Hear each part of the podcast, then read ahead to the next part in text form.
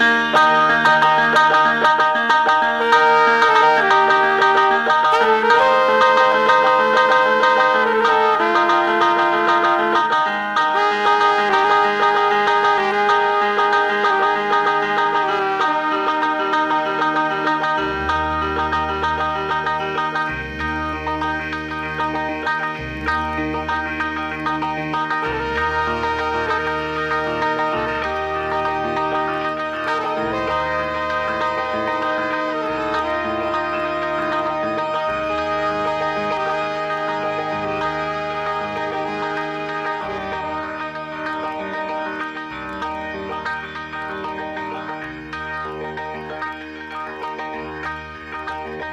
Cuando la ciudad se aquieta, seres sigilosos salen de sus madrigueras y toman el aire de Radio Semilla.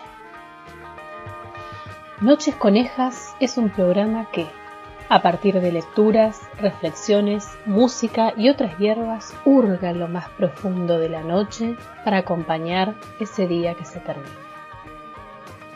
En la voz, desde una ciudad remota de Mamá Conejo, y con la presencia mesmérica en los controles del señor operador, hurga, roe, corroe laberintos del pensamiento y la cultura. Conejos que abrazan la noche y, expectantes en el éter, aguardan un amanecer distinto. Conejos sociables, tímidos, curiosos, sean bienvenidos al aire de Radio Semilla.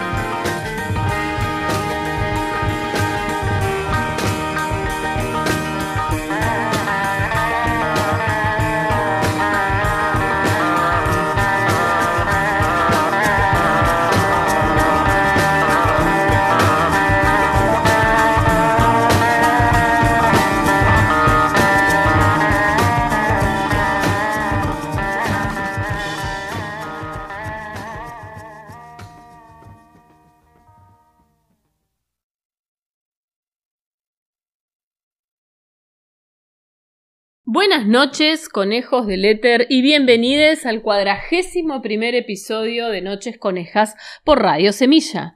En la voz desde una ciudad remota de Mamá Conejo y bajo los controles misteriosos, mesméricos y psicodélicos del señor operador, les acompañaremos en este viernes que se termina en una ciudad cada vez más agobiante y aguardaremos juntos en comunidad un nuevo amanecer, ese en el que todo puede ser distinto. Recordarles nuestras vías de comunicación, el Instagram mamá.conejo, las retransmisiones de nuestra página Amigas, Vegana Vaga y Barritando en Enfermería, quienes nos permiten llegar a seres distintos a los conejos y por supuesto el streaming a través de nuestra maravillosa casa del éter Radio Semilla, radiosemilla.com.ar. El episodio de hoy está dedicado a los enfermeres de la Argentina y, por qué no, del mundo e intergalácticos, quienes día a día se acuerpan a los gritos solicitando no solamente mejoras en su sistema salarial, sino también que se les reconozca todo el trabajo amoroso y de cuidado que realizan por cada uno que atraviesa la puerta de un efector de salud, de un barrio, de una escuela, de un municipio buscando un poco de alivio. A ellos va dedicado este programa de Noches Conejas y sin más, le solicitamos al señor operador de curso al primer tema musical de la noche. Salud, conejes del éter y bienvenidos a Noches Conejas por radiosemilla.com.ar.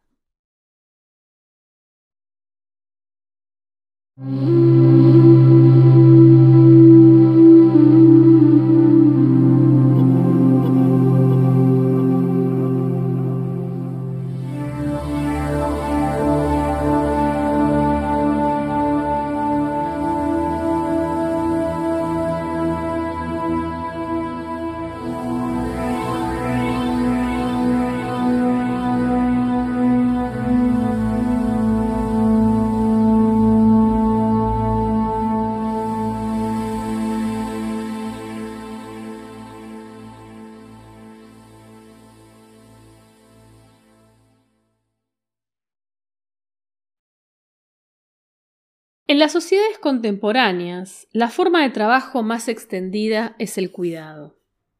Nuestra civilización considera la protección de las vidas humanas como su objetivo primordial. Foucault tenía razón cuando caracterizaba los estados modernos como biopolíticos. Su función principal es velar por el bienestar físico de sus poblaciones. En este sentido, la medicina ha ocupado el lugar de la religión y el hospital ha reemplazado a la Iglesia. El cuerpo, antes que el alma, es el objeto privilegiado de los cuidados médicos. La salud sustituye a la salvación. Los médicos asumieron el papel de sacerdotes porque se supone que ellos conocen nuestros cuerpos mejor que nosotros mismos, de la misma manera en que los sacerdotes afirmaban conocer nuestras almas mejor que nosotros mismos. Sin embargo, el cuidado de los cuerpos humanos va mucho más allá de la medicina en el sentido estricto del término. Las instituciones estatales no solo cuidan de nuestros cuerpos en cuanto a tales, sino también de la vivienda, la comida y otros aspectos que resultan importantes para mantener nuestros cuerpos sanos. Por ejemplo, los sistemas de transporte público y privado cuidan de los cuerpos de los pasajeros para que estos lleguen ilesos a sus destinos, mientras que la industria ecológica cuida del medio ambiente a fin de hacerlo más apto para la salud humana. La religión cuidaba no sólo de la vida del alma en este mundo, sino también de su destino luego de que ella hubiera abandonado su respectivo cuerpo. Lo mismo puede decirse de las instituciones de cuidado contemporáneas y secularizadas. Nuestra cultura está permanentemente fabricando extensiones de nuestros cuerpos materiales. Fotografías, documentos, videos, copias de nuestras cartas y correos electrónicos, entre otros artefactos. Y nosotros participamos de ese proceso fabricando libros, obras de arte, películas, sitios web, cuentas de Instagram. Todos estos objetos y documentos son conservados durante un tiempo luego de nuestra muerte. Eso significa que en lugar de asegurar una supervivencia para nuestras almas, nuestras instituciones del cuidado están garantizando la supervivencia material de nuestros cuerpos.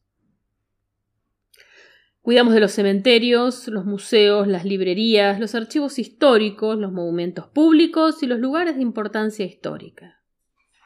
Preservamos la identidad cultural, la memoria histórica y los espacios urbanos, así como los modos de vida tradicionales. Todo individuo está incluido en este sistema del cuidado ampliado. Nuestros cuerpos ampliados pueden ser denominados cuerpos simbólicos. Son simbólicos no porque sean de alguna manera inmateriales, sino porque permiten inscribir nuestros cuerpos físicos en el sistema del cuidado. En un sentido similar, la Iglesia no podía cuidar de un alma individual antes de que su cuerpo fuera bautizado y recibiera un nombre. La protección de nuestros cuerpos vivos está mediada, en efecto, por nuestros cuerpos simbólicos. Así, cuando vamos al médico tenemos que presentar un pasaporte u otros documentos de identidad. Estos documentos trazan el perfil de nuestros cuerpos y su historia, hombre o mujer, lugar y fecha de nacimiento, color de cabello y ojos, fotografías biométricas. Además, debemos indicar nuestro domicilio postal, nuestro número de teléfono y dirección de correo electrónico. También debemos presentar nuestra credencial de seguro médico o bien pagar la consulta de manera privada. Esto presupone que podemos probar que poseemos una cuenta bancaria, una profesión y un lugar de trabajo, o al menos una pensión o algún otro beneficio social pertinente. No es casual que, cuando vamos al médico, éste empiece por solicitarnos que llenemos una enorme cantidad de distintos formularios, incluyendo una historia de nuestras enfermedades previas, y que firmemos nuestro consentimiento en cuanto a la eventual divulgación de nuestros datos privados y a la exención de responsabilidades del médico por todas las consecuencias de nuestro tratamiento. El médico examina toda esta documentación antes de examinar nuestro cuerpo. En muchos casos, ni siquiera examinan nuestros cuerpos físicos, el examen de los documentos parece ser suficiente. Ello demuestra que el cuidado y la salud de nuestros cuerpos físicos están integrados en un sistema mucho más grande de vigilancia y cuidado que controla nuestros cuerpos simbólicos. Y uno sospecha que este sistema está menos interesado en nuestra salud y subsistencia individual que en la fluidez de su propio funcionamiento. De hecho, la muerte de un individuo no cambia mucho en su cuerpo simbólico, solo da paso a la emisión del correspondiente certificado de defunción y otros documentos relativos a los trámites del funeral, el lugar donde será colocada la tumba, el diseño del ataúd o la urna y otras gestiones de este tipo. Se necesitan solo unos ligeros cambios en nuestros cuerpos simbólicos para que estos se transformen en cadáveres simbólicos. Parece que el sistema del cuidado nos cosifica como pacientes, nos convierte en cadáveres vivientes y nos trata como animales enfermos y no como seres humanos autónomos. Sin embargo, afortunada o desafortunadamente, esta impresión se halla lejos de la verdad. De hecho, el sistema médico no nos cosifica, sino que más bien nos subjetiviza.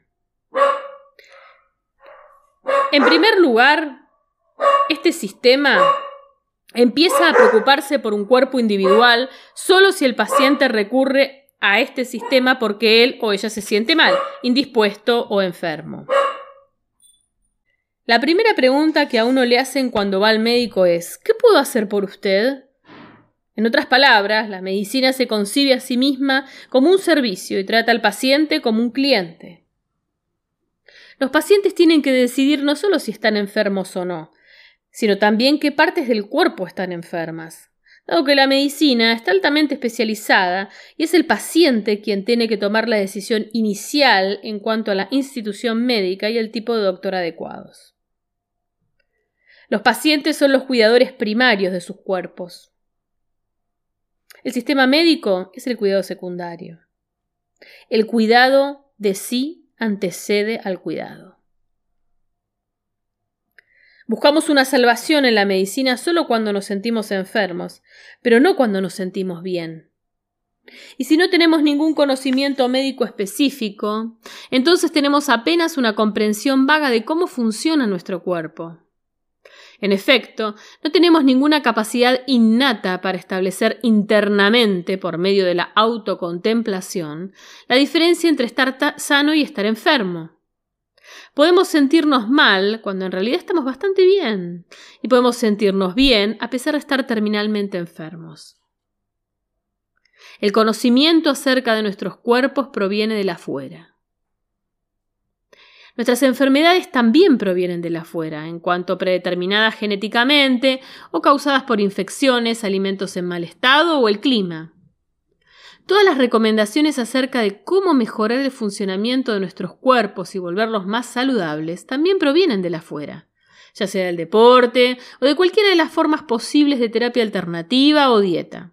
En otras palabras, cuidar de nuestro propio cuerpo físico significa, para nosotros, cuidar de algo acerca de lo cual no sabemos casi nada. Como sucede con, todo en nuestro mundo, el sistema médico no es verdad, no es en verdad un sistema, sino un ámbito de competencia. Cuando uno se pone al tanto del tratamiento médico que es bueno para su salud, descubre rápidamente que las autoridades médicas se contradicen unas a otras en todas las cuestiones fundamentales. Las recomendaciones médicas que uno recibe son la mayoría de las veces contradictorias. Al mismo tiempo, todas estas recomendaciones parecen muy profesionales, de manera que es difícil elegir un tratamiento sin poseer ningún conocimiento médico específico y la correspondiente formación profesional. Sin embargo, la obligación del paciente de dar su consentimiento a un tratamiento determinado, tomando en consideración y aceptando todas las eventuales consecuencias negativas de este tratamiento, incluso la muerte, pone de manifiesto la seriedad de la elección. Esto implica que, si bien la medicina se presenta a sí misma como una ciencia, la elección de un tratamiento médico en particular por parte del paciente supone un acto de fe irracional. Este acto de fe irracional en la medida en que la base del conocimiento médico es el estudio de los cadáveres. Uno no puede realmente investigar la estructura interna y los mecanismos del cuerpo vivo. Para que verdaderamente se conozca, el cuerpo debe morir o al menos se lo debería anestesiar. Por lo tanto, yo no puedo conocer mi cuerpo, ya que no puedo estudiarme a mí mismo como un cadáver. Y no puedo al mismo tiempo anestesiarme y operarme a mí mismo. Ni siquiera puedo ver el estado interno de mi cuerpo sin valerme de radiografías o tomografías computarizadas. El conocimiento médico trasciende a mi conocimiento de mí mismo, y mi relación con lo trascendente solo puede consistir en la fe, no en el conocimiento. Las propuestas con relación al estado de nuestro cuerpo provienen no solo de las facultades de medicina, sino también de las diversas prácticas de sanación alternativas, entre las cuales se incluyen el deporte, el bienestar, el yoga y el tai chi, así como diferentes tipos de dieta. Todas ellas exigen de nosotros un acto de fe. En este sentido, es interesante observar las publicidades de medicamentos recetados en la televisión estadounidense. Estas publicidades son en su mayoría verdaderamente misteriosas. Vemos matrimonios felices, a menudo con niños, comiendo juntos y riendo, jugando al tenis o al golf. De vez en cuando vemos una palabra extraña que probablemente sea el nombre del medicamento publicitado. Pero en general no está claro qué tipo de enfermedad es la que el medicamento cura y cómo ese medicamento debería ser consumido. La publicidad, en su conjunto, tiene un aspecto totalmente inverosímil, dado que todas las personas que aparecen en ella sin duda gozan de buena salud. Parecería que lo único que nos puede enfermar es el propio medicamento publicitado. Aun cuando no está del todo claro para qué sirve, al final de la publicidad vemos una breve lista de sus efectos secundarios. Por lo general, estos van desde mareos y vómitos hasta ceguera y, en el peor de los casos, la muerte. Luego de unos instantes, la lista desaparece y la publicidad muestra nuevamente a la familia feliz. El espectador se siente aliviado al constatar que la familia sigue estando sana y feliz, probablemente porque después de todo ha decidido no usar el medicamento. Estamos acostumbrados a equiparar el conocimiento con el poder. Creemos que el sujeto de conocimiento es un sujeto fuerte, poderoso, un sujeto potencialmente universal, imperial. Sin embargo, en cuanto cuidador de mi cuerpo físico y simbólico, yo no soy un sujeto de conocimiento. Como observé más arriba, yo no tengo un conocimiento de mi cuerpo físico, pero tampoco tengo un conocimiento exhaustivo de mi cuerpo simbólico. En el origen de mi cuerpo simbólico, de mi identidad, se encuentra el certificado de nacimiento que me informa acerca de mi nombre, los nombres de mis padres, la fecha y lugar de nacimiento, mi nacionalidad y otros detalles de este tipo. Ese certificado es el documento fundamental en el que se basan todos los otros documentos que vienen después, tales como mi pasaporte, mis diferentes domicilios y certificados de estudio. Todos estos documentos, tomados en su conjunto, definen mi estatus y mi posición en la sociedad, reflejan el modo en que la sociedad me percibe y me valora, y definen el modo en que seré recordado después de mi muerte. Al mismo tiempo, yo no experimenté el modo en que fui concebido por mis padres, el momento y la hora y el lugar de mi nacimiento, o el acto por el que recibí una nacionalidad. Mi identidad es obra de otros. Desde luego, puedo intentar modificar de diferentes maneras mi cuerpo simbólico, desde cambiar mi género hasta escribir libros que expliquen quién yo soy, en verdad, bastante distinto de cómo aparezco ante los demás. No obstante, para cambiar de género uno tiene que recurrir a los cirujanos, y para publicar libros tiene que presentárselos a los editores y pedirles su opinión. O bien, uno tiene que subirlos a Internet y ver la opinión de los usuarios. En otras palabras, uno no puede controlar por completo los cambios de su propio cuerpo simbólico. Asimismo, los cuerpos simbólicos atraviesan un proceso constante de reevaluación. Lo que era simbólicamente valioso ayer puede perder su valor hoy y ser revalorizado mañana. El rol de cuidador, uno no puede controlar ni siquiera influir en este proceso.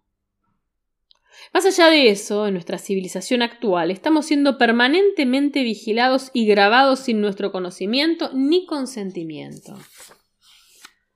El cuerpo simbólico es un archivo de documentos, imágenes, videos, registros sonoros, libros y otros datos semejantes. Los resultados de la vigilancia forman parte de este archivo, aun si tales resultados son desconocidos para el vigilado. Este archivo es material y existe incluso si nadie, incluyendo al vigilado, tiene acceso o está interesado en él. En este sentido, es bastante ilustrativo observar qué sucede cuando alguien comete un crimen, especialmente un crimen por motivos políticos. De repente uno se topa con imágenes de los presuntos criminales comprando comida en un almacén o extrayendo dinero de un cajero automático, junto con declaraciones por escrito o una colección de armas. Este ejemplo muestra que el surgimiento y el desarrollo de un cuerpo simbólico es un proceso relativamente independiente respecto de la atención social, un proceso que por lo general tiene lugar más allá del control del cuidador primario de este cuerpo simbólico. Luego de la muerte del cuidador primario, la máquina del cuidado no se detiene. Esta máquina pone de manifiesto que los esfuerzos del cuidador primario por configurar el cuerpo simbólico habían tenido solo un éxito limitado. La leyenda inscrita en la lápida normalmente reproduce la fecha de nacimiento junto con la de la muerte y solo información somera acerca de los modos en que los cuidadores trataron de llegar a ser lo que no eran, por ejemplo, escritores, pintores, revolucionarios. Las revalorizaciones de los cuerpos simbólicos continúan después de la muerte de sus cuidadores, se erigen en monumentos, se los destruye y se los vuelve a erigir, se publican libros, se los quema y más tarde se los vuelve a publicar, aparecen nuevos documentos y otros se pierden. El cuidado perdura, pero extrañamente la responsabilidad por las modificaciones póstumas de las revalorizaciones del cuerpo simbólico del individuo sigue siendo atribuida a su cuidador primario. Y de hecho, el cuidado del cuerpo simbólico presupone la anticipación de su destino después de la muerte del cuerpo físico, al igual que el cuidado del cuerpo físico presupone la perspectiva de su inevitable muerte. Es esta combinación del cuerpo físico y el simbólico eso que llamamos nuestro yo. Como cuidador del yo, el sujeto asume una posición externa con respecto a él. El sujeto no es central, pero tampoco descentrado. Es, como afirma acertadamente Helmut Plessner, excéntrico. Yo sé que soy el sujeto del cuidado de sí, porque lo he aprendido de otros, tal como he aprendido mi nombre, mi nacionalidad y otros detalles personales. Sin embargo, ser un sujeto del cuidado de sí no implica tener un derecho a decidir acerca de la práctica del cuidado. En cuanto paciente, se me exige que siga todas las instrucciones de los médicos y que soporte pasivamente todos los dolorosos procedimientos a los que soy sometido. En este caso, practicar el cuidado de sí significa convertirse uno mismo en un objeto de cuidado. Y este trabajo de autoobjetivación requiere de una fuerte voluntad, disciplina y determinación. Si no logro cumplir con todas mis obligaciones como paciente, esto es interpretado como una falta de voluntad como una debilidad. Por otro lado, nuestra sociedad admira la decisión de una persona sana de ignorar toda recomendación racional y asumir el riesgo de la muerte. Se supone que los enfermos han de elegir la vida, pero los sanos que eligen la muerte son bienvenidos.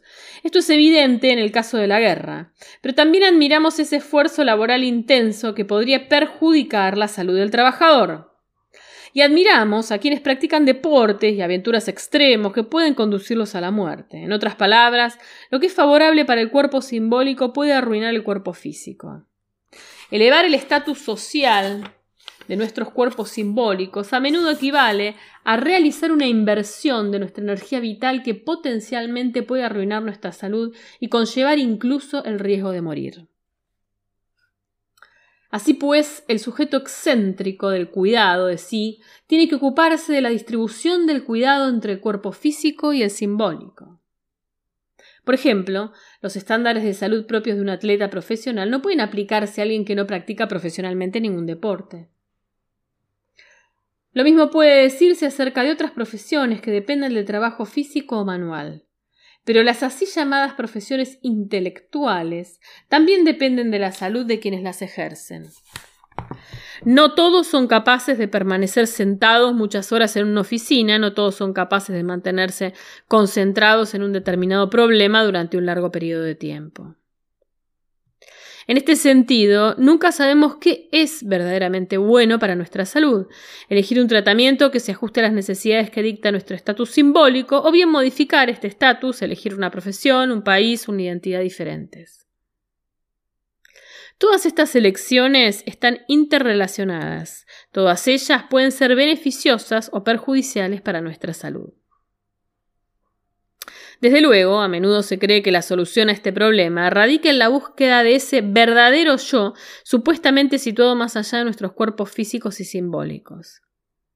Sin embargo, aquí nos enfrentamos una vez más a recomendaciones y métodos distintos y frecuentemente contradictorios, desde la duda cartesiana hasta la meditación trascendental.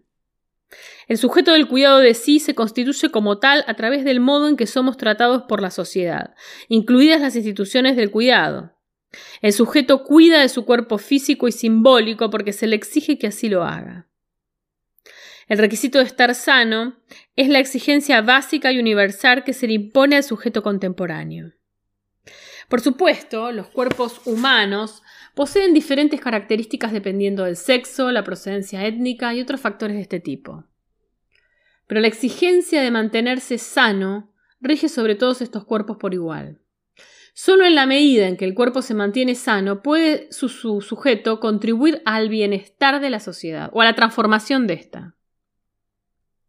La inversión en salud es la inversión fundamental que uno hace para ser capaz de participar en la vida social. Por eso es que la sociedad tiende a rechazar toda forma de decadencia y pasividad, el cultivo de la propia enfermedad y la renuencia a realizar el trabajo habitual del cuidado de sí. De hecho, el trabajo del cuidado, incluido el cuidado de sí, es siempre un trabajo arduo y, uno no siempre está dispuesto a evitarlo. En lo esencial es un trabajo como el de Sísifo. Todo el mundo lo sabe. Todos los días se prepara la comida y luego se la consume y al otro día uno tiene que empezar a preparar la comida de nuevo. Todos los días se limpia la habitación, que al día siguiente deberá ser limpiada de nuevo. Todas las mañanas y noches uno debe cepillarse los dientes y al día siguiente repetir el mismo ritual.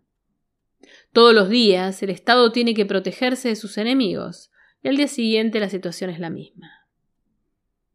Un piloto transporta exitosamente a los pasajeros a su destino y luego tiene que volar de regreso. Y, por cierto, todo paciente que es curado por el sistema médico inevitablemente muere en algún momento. Y así el sistema vuelve a empezar con un nuevo paciente y luego llega al mismo resultado.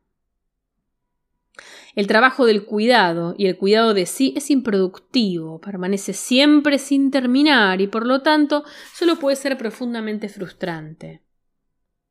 Sin embargo, es el trabajo más importante y necesario. Todo lo demás depende de él. Nuestro sistema social, económico y político trata a la población como una fuente de energía renovable, como si fuera la energía del sol o del viento. Pero la generación de esta energía no está garantizada naturalmente, sino mediante la predisposición de cada individuo de la población a practicar el cuidado de sí y a invertir en su salud. Si a la población se le ocurriera negar esta exigencia, el sistema entero colapsaría. El sujeto excéntrico del cuidado de sí adopta una metaposición en su relación con el sistema social y, al hacerlo, descubre su poder. Al desinvertir su energía y su salud, el individuo disminuye el nivel de energía de la sociedad en su conjunto. Y esta metaposición es una posición universal. La excentricidad de un sujeto individual que cuida de sí lo vuelve universal en la medida en que todos los sujetos de todos los yo que cuidan de sí se encuentran en la misma posición. A menudo se cree que el cuidado médico tiene como finalidad reparar nuestros cuerpos, hacerlos capaces de trabajar y, de este modo, asegurar el funcionamiento fluido de la sociedad. Pero nuestro sistema contemporáneo del cuidado también cubre a los cuerpos que nunca volverán a ser económicamente funcionales y que quizás nunca lo hayan sido. En este caso, el sujeto ya no es el propietario privado de su cuerpo, alguien que es libre de usarlo como una propiedad y un instrumento. El cuerpo deviene algo completamente socializado, burocratizado, politizado. Todas sus funciones más privadas e íntimas, incluidas las funciones reproductivas, se convierten en asuntos de interés público y discusión política. Esto equivale al fin de la privacidad tal como ha sido entendida durante mucho tiempo. Pero, a su vez, el sujeto del cuidado de sí es solo un participante en el proceso de las decisiones políticas y administrativas que conciernen a su propio cuerpo. El cuerpo público, simbólico y mediatizado empieza a coincidir con el cuerpo físico, privado e íntimo. Uno puede ver esta equiparación de lo público y lo íntimo en las redes sociales contemporáneas y en Internet en general. Internet funciona como un medio de satisfacción de nuestras necesidades y deseos más cotidianos e íntimos, y al mismo tiempo como el medio de su inscripción en la memoria digital, lo que nos hace potencialmente accesibles al público. Esta pérdida de la privacidad genera distintos llamamientos a su restauración. No obstante, un retorno a la privacidad, esto es un retorno a la posesión privada e irrestricta del cuerpo, equivaldría a la ruina del sistema del cuidado. La participación activa del sujeto del cuidado de sí en las discusiones médicas, políticas y administrativas relativas a su cuerpo presupone su capacidad de juzgar el conocimiento acerca de ese cuidado, incluyendo el conocimiento médico desde una posición de no conocimiento. Las diferentes escuelas científicas compiten por el reconocimiento, la influencia, la fama y el poder. Todas ellas dicen preocuparse por el individuo desde la posición del conocimiento.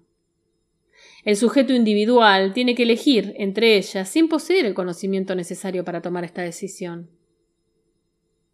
Eso lo hace sentirse débil y desorientado. Pero esta sensibilidad es al mismo tiempo una fortaleza, ya que cualquier tipo de conocimiento adquiere poder solo si se lo acepta y se lo practica. La tradición filosófica puede ser entendida como la tradición de la reflexión sobre esta ambivalencia entre debilidad y fortaleza.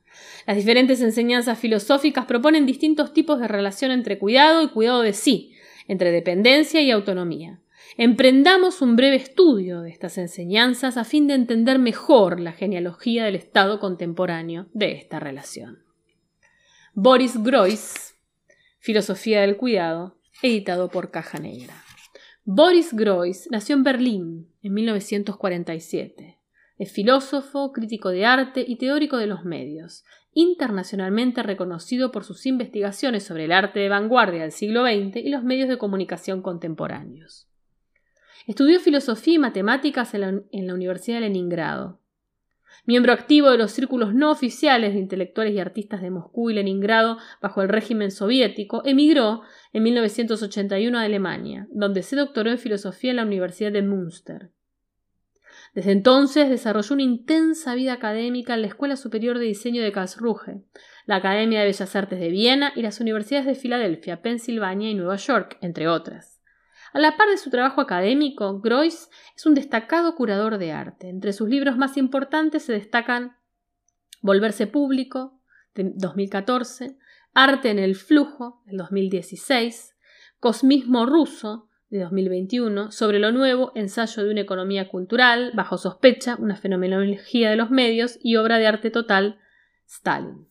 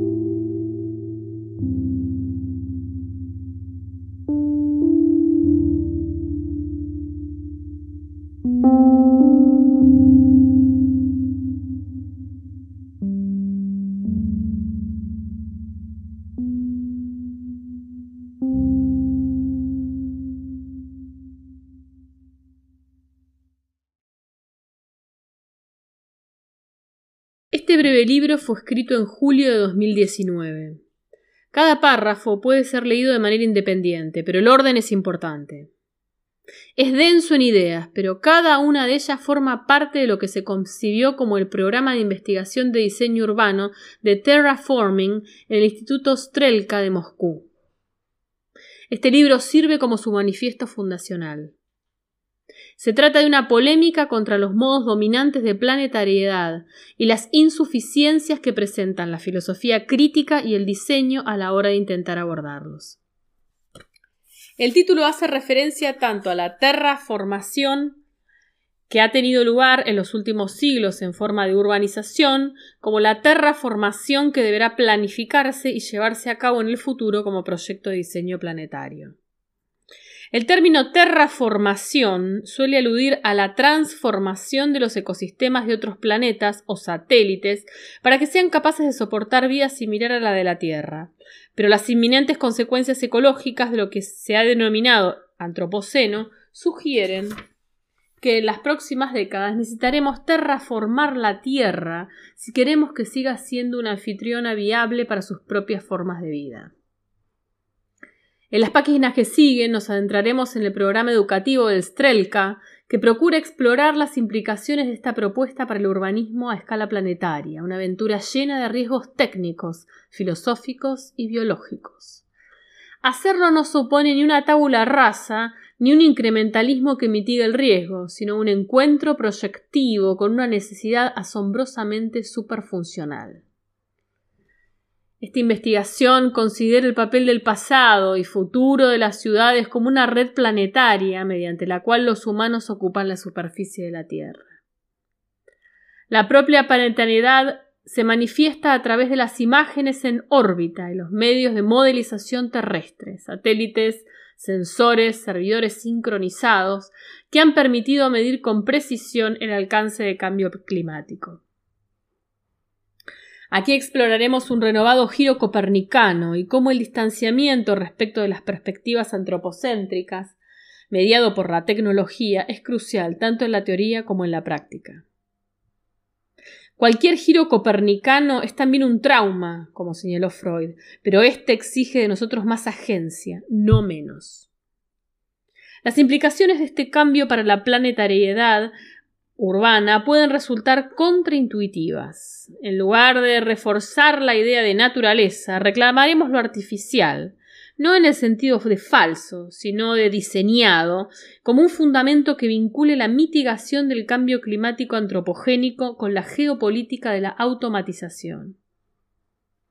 Para ello, la automatización a escala urbana debe considerarse parte de un paisaje ampliado de información, agencia, trabajo y energía que está integrado en una ecología viva, pero no la sustituye.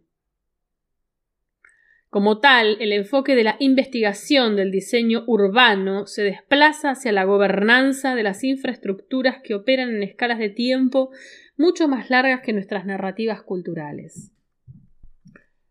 ¿Qué tipo de urbanismo se propone el programa? Un urbanismo que sea pro planificación, pro artificial, anticolapso, pro universalista, anti antitotalidad, pro materialista, anti antileviatán, antimitología y pro distribución igualitaria parte de un conjunto distinto de hipótesis. El planeta es artificialmente sintiente. La mitigación del colapso climático y la automatización ubicua pueden converger. El concepto de cambio climático es un logro epistemológico de la computación a escala planetaria. La automatización es el principio general que rige el funcionamiento de los ecosistemas. Es probable que los cambios necesarios de la geotecnología preceden a los cambios necesarios de la geopolítica. La vigilancia de los flujos de carbono es positiva. Las infraestructuras energéticas basadas en ciclos de residuos a largo plazo son deseables. El costo ecológico de la cultura es mayor que el de la ciencia.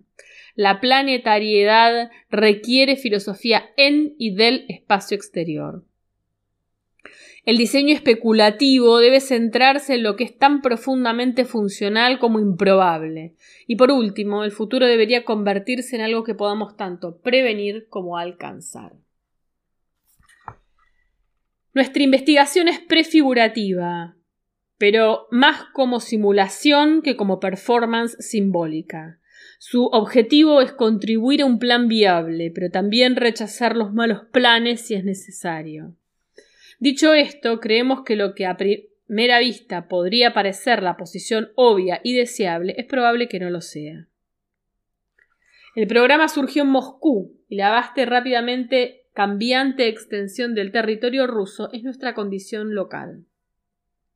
Desde estas coordenadas miramos hacia el espacio y desde el espacio de vuelta a la Tierra para orientar lo que debería significar la planetariedad. Las cuestiones de geotecnología, geoeconomía, geoleyes y geoecología se sitúan entre el mundo tal como se nos parece y como aparecemos nosotros al mundo cuando nos mira a través de las tecnologías que hemos construido. Tal vez para nuestra vergüenza, nunca hubo una campaña popular que preguntara ¿por qué no hemos visto una fotografía de un agujero negro?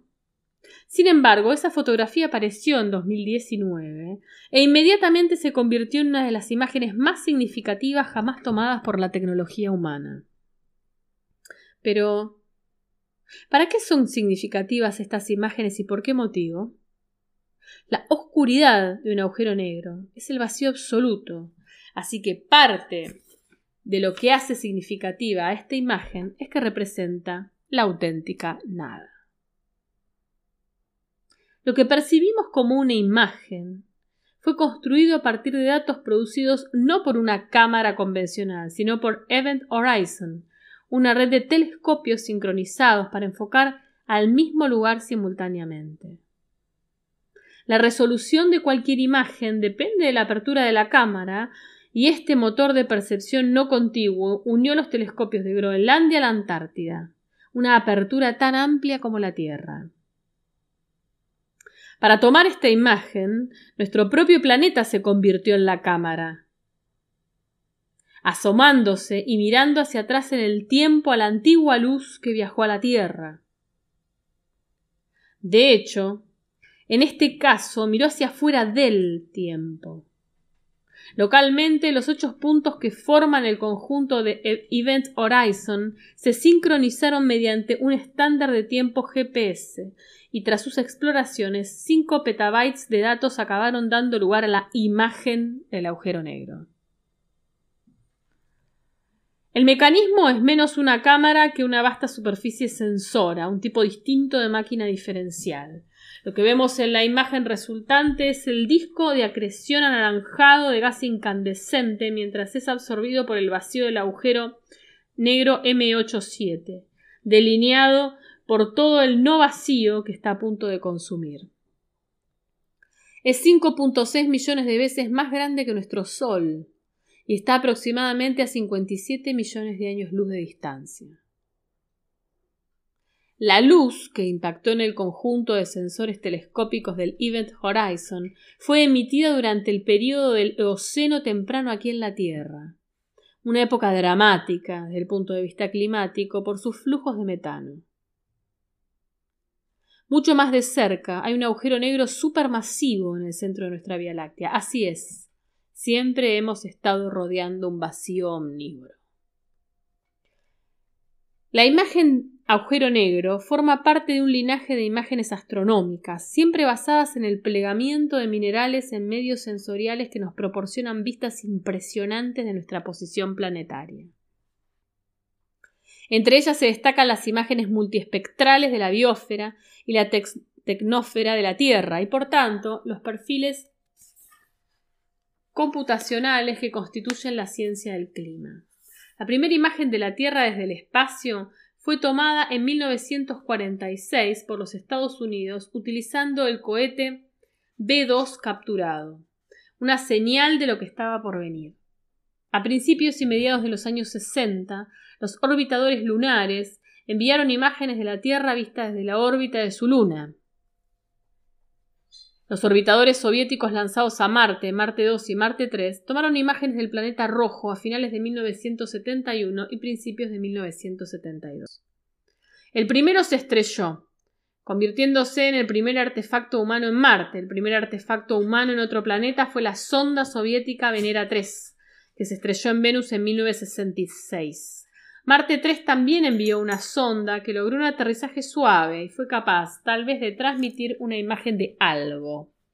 No está claro si la imagen recibida antes de que la sonda se desconectara es el horizonte marciano, una tormenta de arena, o simplemente una interesante mancha de ruido en blanco y negro. Tal es la apofenia de la visión remota astronómica.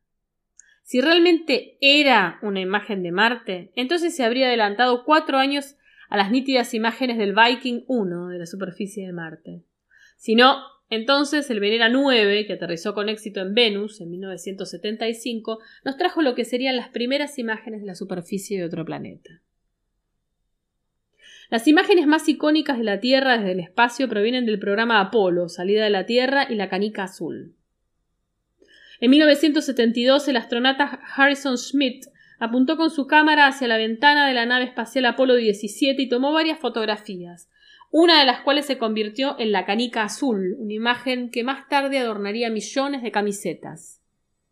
Además de proporcionar una identidad visual al naciente movimiento ecologista, simbolizaba lo que Frank White llamaría más tarde el efecto perspectiva un sentimiento místico, de profunda concienciación que sienten muchos de los que han experimentado vuelos espaciales y han podido ver la totalidad de nuestro pálido punto azul de una sola vez.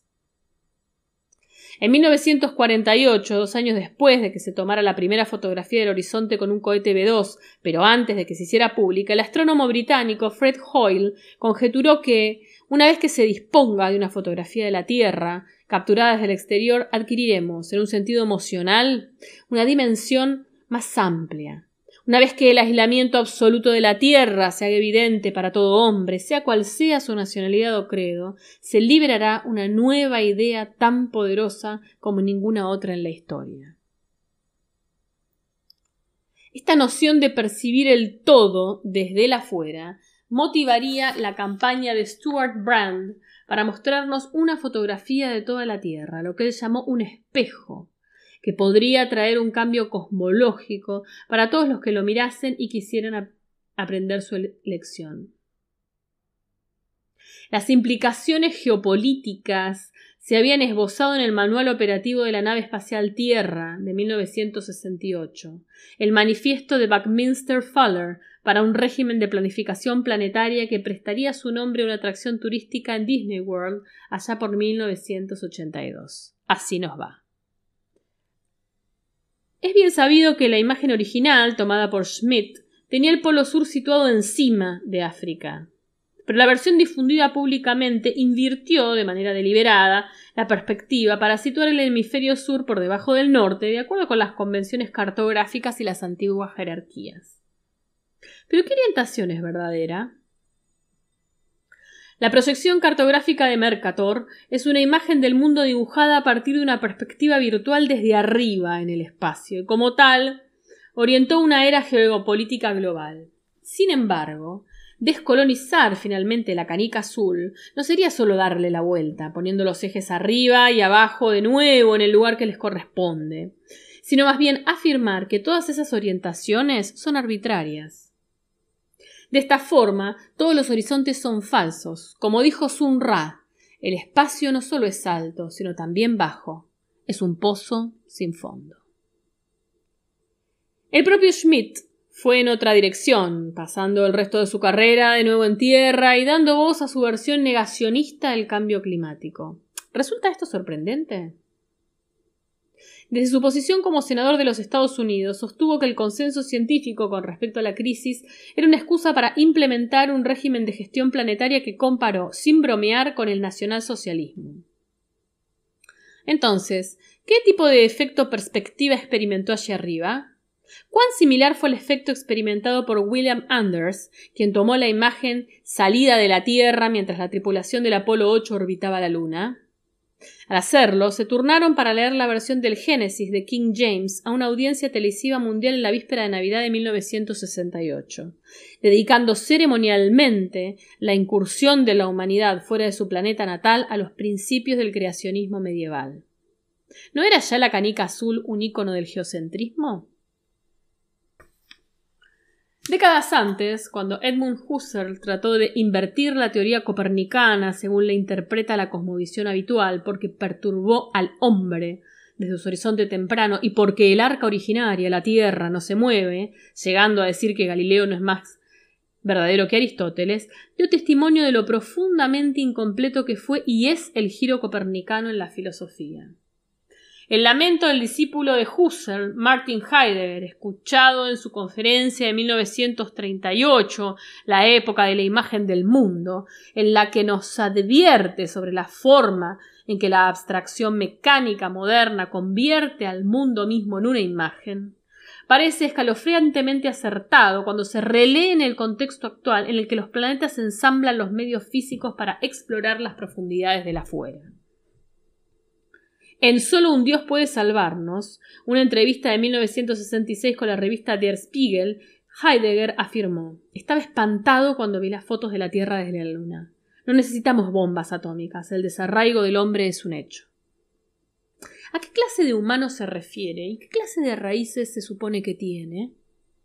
Continúa diciendo tenemos solamente puras relaciones técnicas. No hay un rincón sobre la Tierra en el que hoy el hombre pueda vivir. En su lugar, podríamos formularlo de otra manera, diciendo que sólo cuando los humanos son desarraigados de la intuición geocéntrica pueden tener un planeta.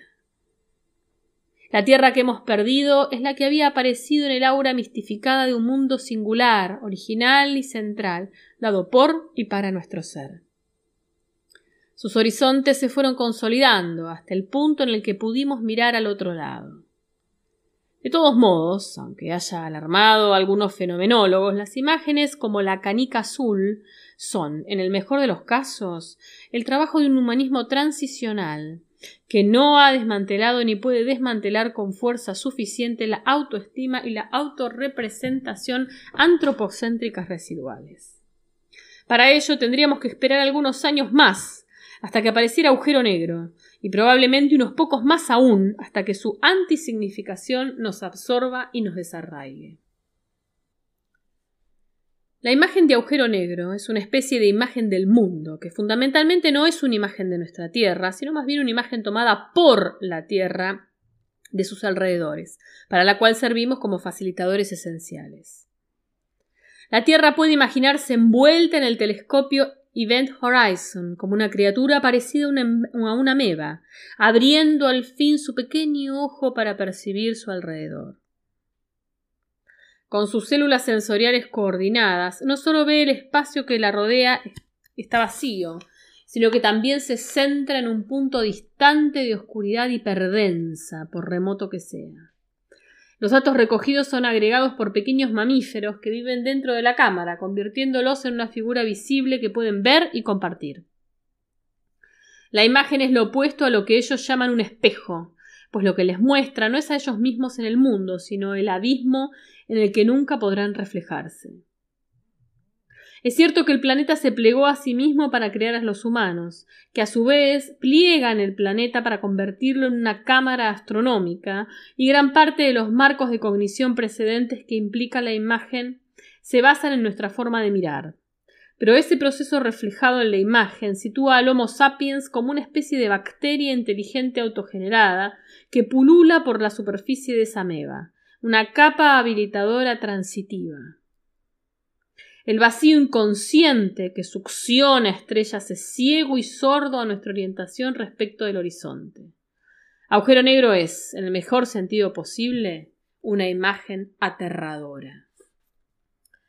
Si la canica azul señalaba una revitalizada alianza entre humanismo y creacionismo, hecha por un solo humano mirándose en el espejo y enmarcado enmarcando su sentimiento de pertenencia, mirando hacia abajo desde arriba, entonces Agujero Negro revela una condición inhumana mucho más poderosa que desafía toda articulación, ya que no solo mira hacia arriba, sino también hacia afuera.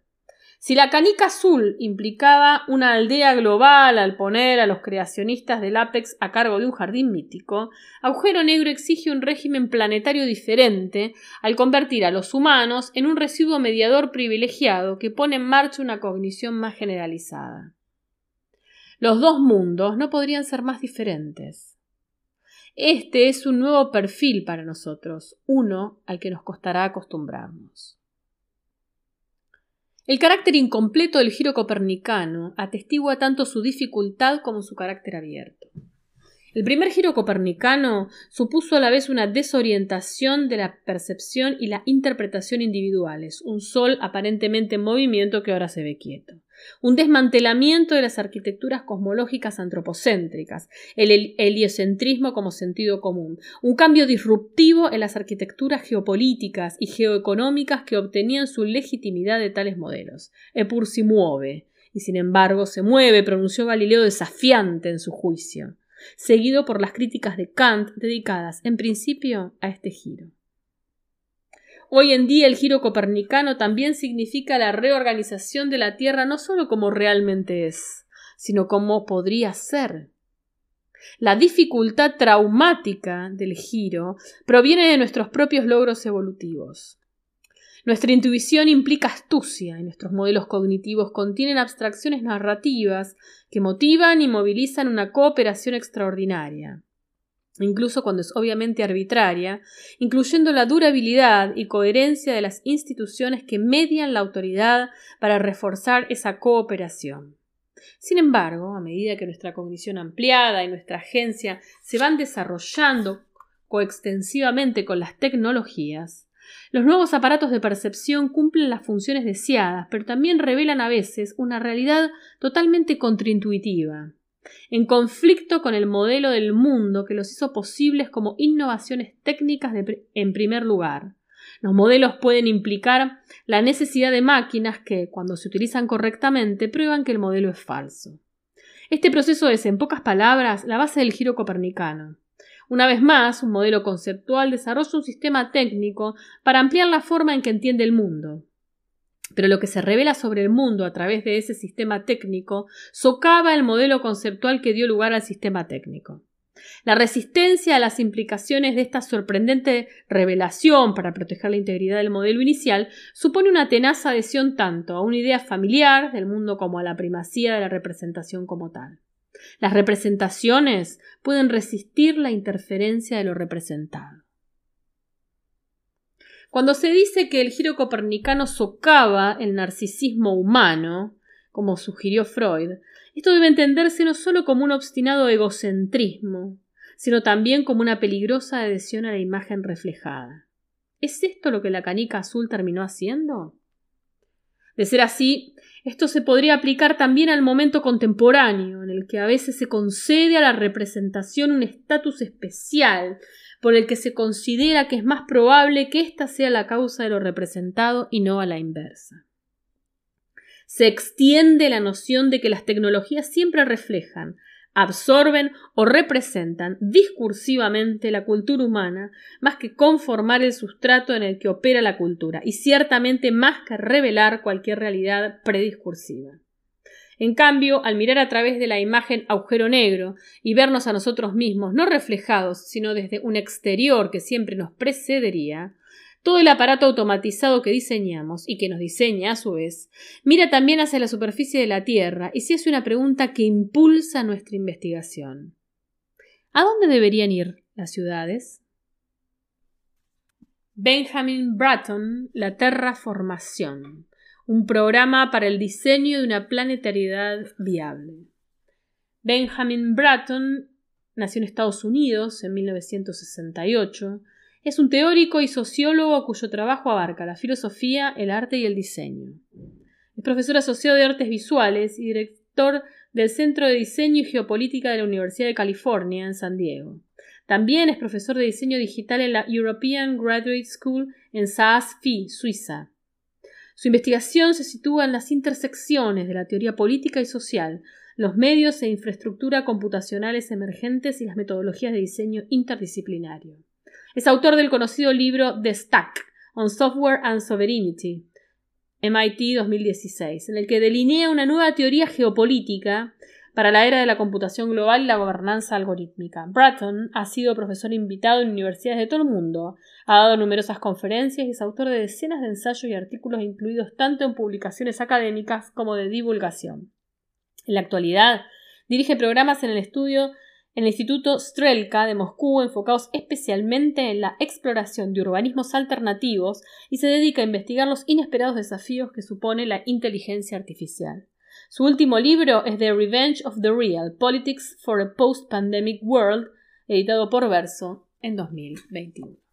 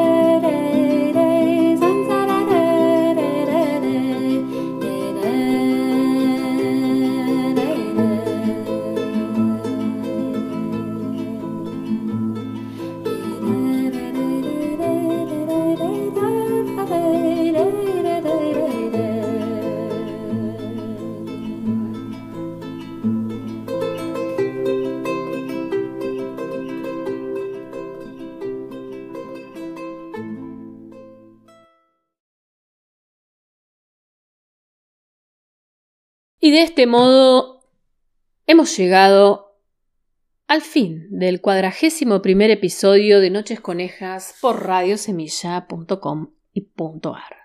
Queremos agradecer a todas aquellas madrigueras quienes ansiosamente aguardan las 22 horas de los días viernes para conectarse a la transmisión de este humilde programa y nos permiten circular viernes tras viernes en el éter historias asombrosas, maravillosas, trágicas, aventureras, distópicas y, por qué no, algo utópicas también. Recordarles que Radio Semilla está transmitiendo 24/7 con buena música en esta ciudad cada vez más agobiante y que las pequeñas semillas se vuelven a reagrupar en aquellos programas que tanto nos gusta oír, como Enredando las Mañanas, Barritando Enfermería, Conventilleras, Les Vikingas, como El Amor y el Invento, entre otras. Hay semillas nuevas en el éter como Carne de Máquina, Así que les sugerimos estén atentos a la nueva grilla de Radio Semilla y puedan sintonizar. Buena música, algunas palabras y apapacharnos, aunque sea de manera distante. Será entonces hasta la semana que viene. Les decimos salud, conejos del éter, y que tengan una buena semana. Señor operador, cuando usted disponga de curso a la cortina de cierre. Muchas gracias.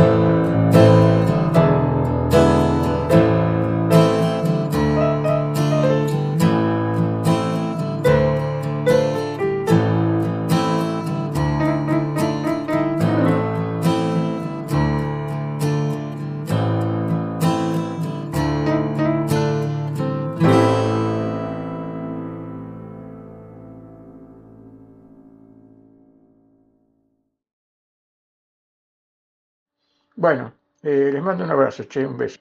Eh, pórtense mal.